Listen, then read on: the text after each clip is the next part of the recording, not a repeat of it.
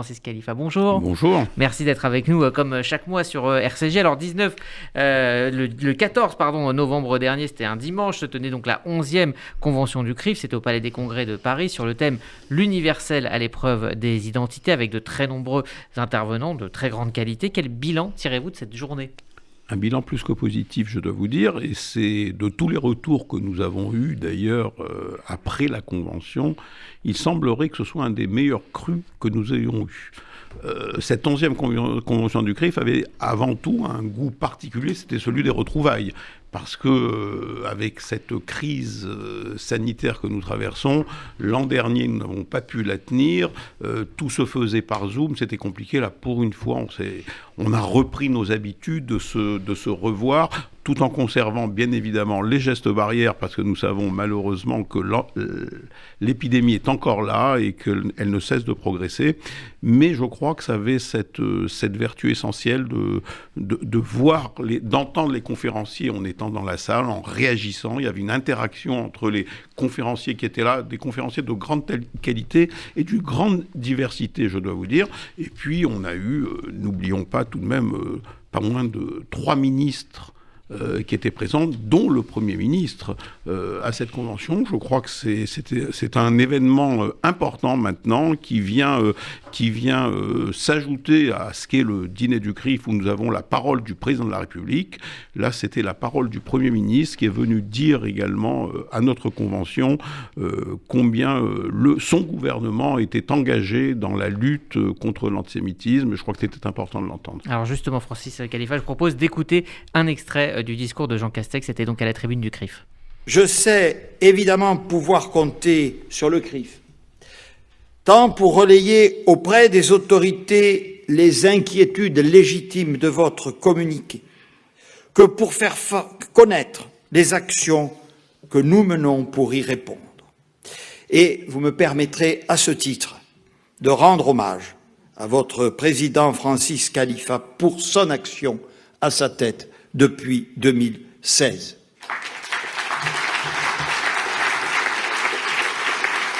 Il sait par ailleurs mon estime et mon amitié. Vous apportez ainsi votre précieux concours à cet édifice commun qui est en réalité celui de la nation tout entière, dont la communauté juive est et restera à jamais une indispensable composante. Voilà donc euh, extrait du discours de Jean Castex. Euh, on a senti euh, Francis Khalifa une chaleur et une véritable sincérité chez le, Premier ministre. que vous a-t-il dit en, marge de, cette journée? Mais écoutez, il, m'a dit en marge de cette journée ce qu'il a dit en réalité au micro. Il était d'abord heureux d'être là. Il était heureux d'être là, heureux de venir à la rencontre, euh, à, travers, cette convention du CRIF, de venir à la rencontre de la, de la communauté juive, de venir exprimer, exprimer justement cette euh, nécessité, cette nécessité euh, de mener une action qui puisse rendre encore plus facile, j'ai envie de dire, parce que nous avons traversé tellement de difficultés euh, à travers euh, les, événements, les événements douloureux que nous avons à subir, de, retrouver une normalité, une normalité dans la vie des Français juifs. Et je crois que c'est les efforts euh, que font qu'ont fait d'ailleurs les, différents gouvernements, même si malheureusement nous n'arrivons pas encore à percevoir les, résultats de ces efforts parce que euh, nous voyons bien que l'antisémitisme, la haine, euh, que ce soit à travers euh, Internet ou dans la vie réelle, parce que Internet c'est le virtuel, mais dans la vie réelle également, l'antisémitisme est toujours en progression, je crois qu'on peut le dire. Les, chiffres que nous avons déjà, et qui ne sont pas encore ceux qui, sont qui, seront arrêtés, puisque l'année n'est pas finie, euh, laissent augurer de très très mauvais chiffres, avec de mauvais chiffres, avec une progression encore de l'antisémitisme par rapport à l'an dernier dans notre pays. Alors justement, ce propos, Laurence Goldman. Oui, à l'issue de cette onzième euh, convention du CRIF, le Premier ministre s'est exprimé au micro de Églantine Delalleux pour RCJ, et euh, il s'est exprimé justement sur l'antisémitisme. On écoute un extrait de l'interview. Alors d'abord parce que je pense que euh, certains responsables politiques y contribuent, et on le voit dans le débat public actuel. Il nous faut donc euh, être intransigeants à la matière et porter une parole forte en la matière. Et puis surtout, nous devons, vous avez en particulier, Madame, cité les réseaux sociaux, là encore, adapter notre législation et nos moyens d'action pour combattre sans relâche la haine en ligne qui s'est effectivement, vous avez parfaitement raison, développée. Donc nous avons modifié la loi française au mois d'août dernier. Nous espérons faire évoluer la réglementation européenne, notamment à la faveur de la présidence française de l'Union européenne qui commence le 1er janvier prochain. Deux directives très importantes euh, sont en cours euh, de préparation. Et puis nous avons surtout fortement renforcé les moyens techniques et humains de celles et ceux qui assurent cette surveillance pour encore une fois combattre ces agissements qui sont totalement inadmissibles.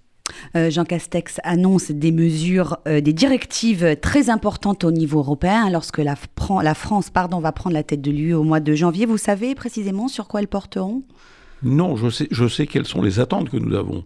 Euh, les, attentes que nous avons, et c'est des demandes que, je ferai euh, directement euh, au président de la République, c'est que l'on puisse avoir un traitement spécifique de l'antisémitisme et que l'antisémitisme ne soit pas, la lutte contre l'antisémitisme ne soit pas noyée dans une lutte contre le racisme. Parce qu'encore une fois, et j'ai coutume de le dire et je le répète, l'antisémitisme et le racisme sont deux mots terribles de la société, mais ils ne répondent pas au même ressort. Et on ne peut pas, et sans hiérarchiser euh, ces deux haines, on ne peut pas les traiter de la même manière. Donc je crois qu'il faut un traitement spécifique de l'antisémitisme, et c'est ce que nous attendons euh, des pouvoirs publics, et ce que nous attendons d'ailleurs de la, de, la, de la présidence française euh, de, cette, de la Commission européenne, c'est qu'elle puisse imposer et, euh, ce rythme-là est de dire que on doit avoir un, traitement spécifique de l'antisémitisme sans pour autant négliger, bien évidemment,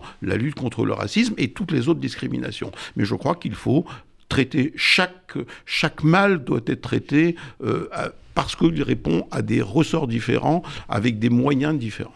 Euh, justement, puisqu'on parle de l'Europe, certains pays européens envisagent d'interdire l'abattage rituel. On en parle notamment pour la Belgique. Est-ce que ça fait partie des sujets euh, qui sont de votre compétence à vous, président du CRIF, ou ce sont plutôt les autorités religieuses Non, je crois que ce sont, ce sont complètement euh, de nos compétences, puisqu'il s'agit de sujets de société, il ne s'agit pas que de sujets religieux. Et on voit bien que cette interdiction de l'abattage rituel qui visait en premier parce que c'est toujours la même chose. Vous savez, en, premier lieu, on vise les musulmans. Et puis finalement, euh, par contre-coup, ça nous vise à nous. Victimes collatérales. nous sommes toujours les victimes collatérales. Ça a été ça avec le voile et la kippa. Euh, ça a été euh, maintenant, c'est avec avec ce problème de l'abattage rituel. On a vu que en Grèce, en Grèce, euh, bah, cette interdiction a été, euh, a été promulguée. En Belgique, sur une partie de la Belgique, on ne peut plus avoir euh, rituel. Donc ça fait partie aussi des choses importantes que devra régler la présidence française lorsqu'elle prendra la tête de la Commission européenne. Et je, j'espère qu'on pourra compter sur la, sur le, je dirais la, la force et ce que représente la France dans l'Union européenne pour pouvoir s'attaquer à ce sujet et faire que l'on, ne progresse pas plus dans ces interdictions et qu'au contraire, qu'on puisse avoir une... Parce qu'on ne peut pas, on ne peut pas, euh, et c'est ce que l'on entend aussi bien dans notre pays qu'au niveau euh, de l'Europe, on ne peut pas dire que la France sans les Juifs ne serait plus la France. On ne peut pas dire que l'Europe sans les Juifs ne serait plus l'Europe, et ne pas tout mettre en place pour que justement une vie juive puisse se poursuivre en Europe. Abattre euh, aujourd'hui, euh, mettre en place l'interdiction de l'abattage rituel, c'est vouloir faire partir les juifs d'Europe. Oui, mais on peut comprendre que pour le président Macron, à la tête de l'Europe, ça va être compliqué de dissocier les deux. Euh, l'abattage rituel chez les musulmans et l'abattage rituel chez les juifs. Il s'agit faudrait le prendre dans sa globalité. Il ne s'agit pas de le il faut le prendre dans sa globalité. Je crois que on est euh, la, pratique religieuse fait partie des libertés fondamentales que l'on doit garantir, qu'elle soit la pratique euh, du judaïsme, qu'elle soit celle de l'islam ou du catholicisme. Ça fait partie de, des, des, des libertés que l'on doit garantir. Et aujourd'hui, entraver ces libertés en empêchant l'abattage rituel, ben c'est pour nous un gros problème. Alors, par ailleurs, dans son discours devant la convention euh, du CRIF, Jean Castex a annoncé de nouvelles mesures pour lutter contre l'antisémitisme en France à partir de janvier 2022. Là encore, vous savez euh, sur quoi porteront. Euh, Mais écoutez, nous travaillons actuellement avec la DILCRA et. Il y a encore des champs du domaine législatif qui sont il, qui sont à combler Il doit y avoir un nouveau plan qui doit être présenté. Euh, le plan de la DILCRA, c'est un mm. plan qui est, qui, était, euh, qui est pluriannuel et qui se renouvelle tous les trois ans. Là, nous avons un nouveau plan qui doit être présenté. Nous avons été mis, le CRIF a été mis à contribution pour faire des propositions, euh, justement pour, euh, pour, pour, mettre en place de nouveaux moyens, une de nouvelles méthodes euh, pour justement combattre l'antisémitisme. Et j'ai pas plus tard que la semaine prochaine, d'autres réunions avec la, la déléguée générale de la, de la DILCRA et avec la ministre Elisabeth Moreno pour justement traiter justement de, de, ce, de, ce, de cette spécificité de l'antisémitisme et de la nécessité pardon, de mettre en place euh, d'autres façons de lutter contre l'antisémitisme. Et, peut-être une des façons qui me paraît essentielle, c'est de pouvoir arriver euh, avec cette définition de l'antisémitisme de l'IHRA, euh, qui est celle qui donne une définition de l'antisémitisme, parce que pour pouvoir combattre un problème, il faut pouvoir le définir. Donc on a cette chance que notre pays adopter cette définition à travers d'abord le président de la République, mais à travers aussi euh, l'Assemblée nationale, le Sénat, euh, les municipalités, euh, de grandes municipalités, dont Paris, et des collectivités locales. Donc à travers, cette, je crois qu'il faut maintenant s'emparer de cette définition et pouvoir l'utiliser dans tous les corps de la société, que ce soit au niveau de la justice, de la police, de l'éducation, pour pouvoir justement utiliser cette définition et mieux combattre à travers cette définition l'antisémitisme. Euh, le thème de la 11e convention du CRIF était l'universalisme à l'épreuve des identités. La semaine prochaine, Joséphine Baker fera son entrée au Panthéon, la première femme noire de nationalité euh, américaine. Ça va dans le sens des valeurs que vous portez au CRIF. C'est un symbole fort. Complètement, et j'ai envie de dire que c'est une claque à tous ceux qui sont les tenants de, les tenants de ce, du woke, du wokisme, de la cancel culture. On voit bien là qu'on est complètement tous ceux qui accusent euh, notre pays euh, d'être un, État raciste, etc. On voit bien que cette panthéonisation de, Josephine Baker va à l'encontre de tout ça, et au contraire, ce sont ces valeurs d'humanité euh, qui sont mises en avant et c'est extraordinaire. Vous serez présent à la cérémonie la, semaine prochaine. Tout à fait. Au nom du CRIF. Alors un autre sujet, hier soir s'est ouverte à l'Institut euh, du monde arabe à Paris, une exposition sur les Juifs d'Orient, une histoire plurimillénaire. Elle a été euh, inaugurée par le président Emmanuel Macron. Vous étiez présent au nom du CRIF. Euh, longtemps, l'Institut du monde arabe a été boycotté par la communauté juive. Il y avait notamment cette histoire de carte du Proche-Orient sur laquelle Israël ne figurait pas. C'est derrière nous. Vous avez des relations pacifiées maintenant? Oh, On bah, peut y aller voir l'exposition Non, d'abord, il faut aller voir cette exposition qui est une exposition extraordinaire. Euh, Mais sur la polémique. Elle, est d'autant plus extraordinaire qu'elle vient, qu'elle se tient à l'Institut du monde arabe et comme vous l'avez rappelé, euh, qui était euh, qui était assez problématique pour nous puisque justement il semblait que qu'il y avait une négation d'Israël à, l'Institut du monde arabe. Bon les choses évoluent. Mais il ne vous aura pas échappé que les choses évoluent parce que la situation euh, internationale et la position euh, géostratégique euh, d'Israël évoluent aussi. donc on, voit bien qu'on on est dans un chamboulement, on est dans un chamboulement actuel, et je crois, je crois qu'on ne prend pas conscience de la révolution que nous sommes en train de vivre avec ce qui s'est passé à travers les, les, premiers accords, les fameux accords d'Abraham qui ont été signés et qui vont se poursuivre, parce qu'on voit bien qu'aujourd'hui le grand pays de la région, qui est euh, l'Arabie saoudite, est en voie de s'engager euh, vers ces apports. Et, je ne serais, pas, serais pas étonné que euh, d'ici à la fin de l'année ou au tout début de l'année prochaine, l'Arabie saoudite puisse s'associer à, ces accords d'Abraham. Donc on voit bien qu'il y a un grand chamboulement aujourd'hui dans la région. Je crois que la, la situation d'Israël a complètement changé et ça entraîne des, ça entraîne des, conséquences, y compris à l'Institut du monde arabe. On l'a vu, on l'a vu, et, je crois qu'il euh, y a une évolution qui se fait. C'est à mettre au crédit, bien sûr, euh, de la situation internationale et de son évolution, mais peut-être aussi aux dirigeants de l'Institut qui ont pris conscience. Jacques Lang euh, Oui, qui ont pris conscience de cela et qui veulent aussi peut-être rattraper un, retard et des, des, erreurs, pour ne pas dire des fautes, passées. Donc, vous savez, il faut toujours saluer ce qui est positif. Et, cela euh, vient euh, s'ajouter aussi aux très bonnes relations que vous entretenez avec euh, la Grande Mosquée de Paris et son recteur. Tout à fait, mais vous savez, en ce qui concerne le CRIF, en ce qui concerne la, communauté juive à travers les grandes institutions de la communauté juive, y compris à travers le, Grand Rabbin de France, qui à lui tout seul est une institution, il y a toujours eu cette volonté d'entretenir des relations harmonieuses avec les musulmans de France parce que c'est de l'intérêt de tous, c'est de l'intérêt de la nation, c'est de l'intérêt de la communauté juive, c'est de l'intérêt de la communauté musulmane. Et nous avons toujours entretenu des, relations... Avec des euh, moments un peu plus tendus. Ah ben, mais il y a toujours, vous savez, dans, les relations, vous savez, les relations entre les institutions, c'est un petit peu comme les relations dans un couple. Il y a des moments qui sont plus ou moins tendus en fonction des situations.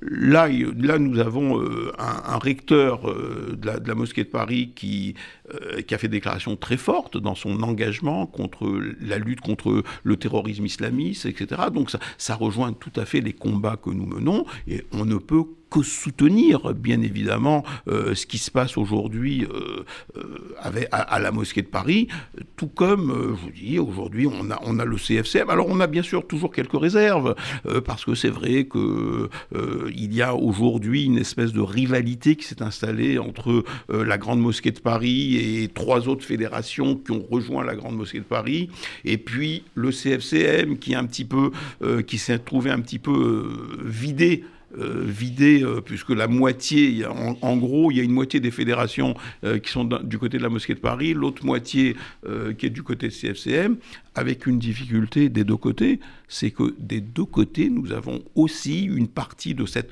représentation musulmane qui est encore à nos yeux pas trop fréquentable. C'est euh, du côté du CFCM, nous avons le, les Turcs avec le Milguru, et de l'autre côté, nous avons quand même euh, l'ancienne UIF qui s'appelle aujourd'hui les musulmans de France, euh, qui, pose encore problème. Donc, bon, ben, mais malgré cela, on ne peut pas, on ne peut pas ne pas saluer ce qui est positif. Et, je crois que si on veut faire évoluer les choses, il faut continuer à avoir des relations proches avec euh, nos compatriotes musulmans à travers leurs associations, et c'est ce que fait le CRIF euh, au quotidien.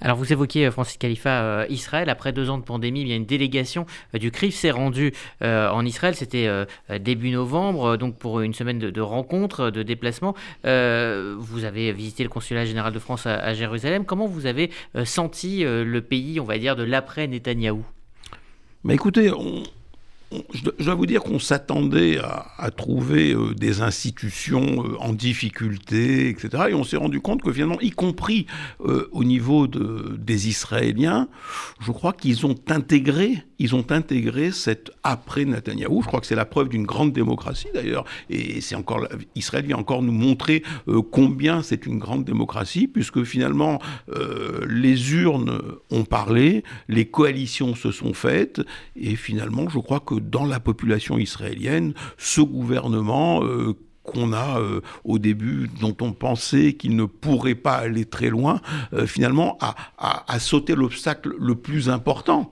qui était le vote du budget, qui était le vote du budget. Nous étions là-bas au moment où justement nous étions dans cette tension de ce vote, de ce vote du budget, et puis finalement le, le budget a été voté, donc le, il semblerait que euh, l'intérêt de, de, chacun des partis qui composent cette coalition, c'est que cette coalition aille jusqu'au bout. Et donc, je crois qu'ils sont partis, à mon sens, euh, pour, euh, pour aller au terme. Alors, on va voir le deuxième, euh, la deuxième partie, si vous voulez, euh, difficile, ça va être le, le, changement de Premier ministre. On va voir comment ça va se passer. Est-ce qu'on va se trouver dans une situation euh, qu'on a connue auparavant, puisqu'il y avait déjà eu, une, avec Netanyahou et Gantz, il y avait déjà eu cette, cette possibilité d'un gouvernement avec un changement de Premier ministre qui n'a pas pu se faire sur le budget, justement. Bon, là, l'écueil du budget est passé. Ben, si le, si le changement de Premier ministre se fait de façon normale et naturelle, comme c'est prévu dans les, dans les accords qui ont été signés de coalition, je ne vois pas ce qui pourrait empêcher ce gouvernement d'aller à son terme. Laurence Goldman. Oui, vous avez rencontré euh, Yair Lapid, hein, le ministre des Affaires étrangères, qui doit donc succéder à la tête du gouvernement à Naftali Bennett. Euh, dans quel état d'esprit est-il? Ben, il est d'abord, euh, ce qui est positif, je crois, dans, cette rencontre que nous avons eue avec Yair Lapid, c'est que nous avons eu en face de nous un ministre des Affaires étrangères qui a un nouveau paradigme.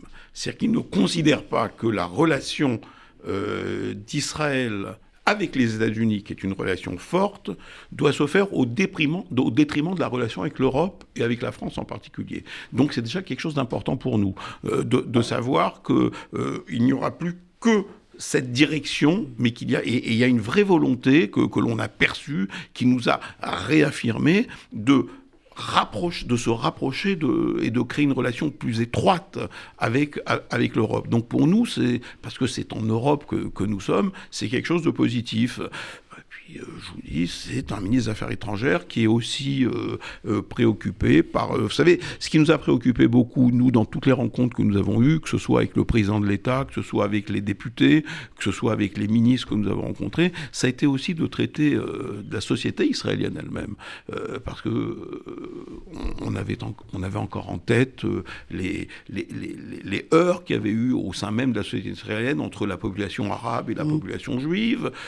donc on, on, s'est interrogé, on a interrogé nos interlocuteurs sur, sur ce risque euh, d'éclatement de la, de la société israélienne. Euh, et, et c'est pas uniquement entre les, les populations arabes et les populations juives, c'est aussi entre les populations euh, orthodoxes, ultra-orthodoxes et les populations plus, euh, plus laïques.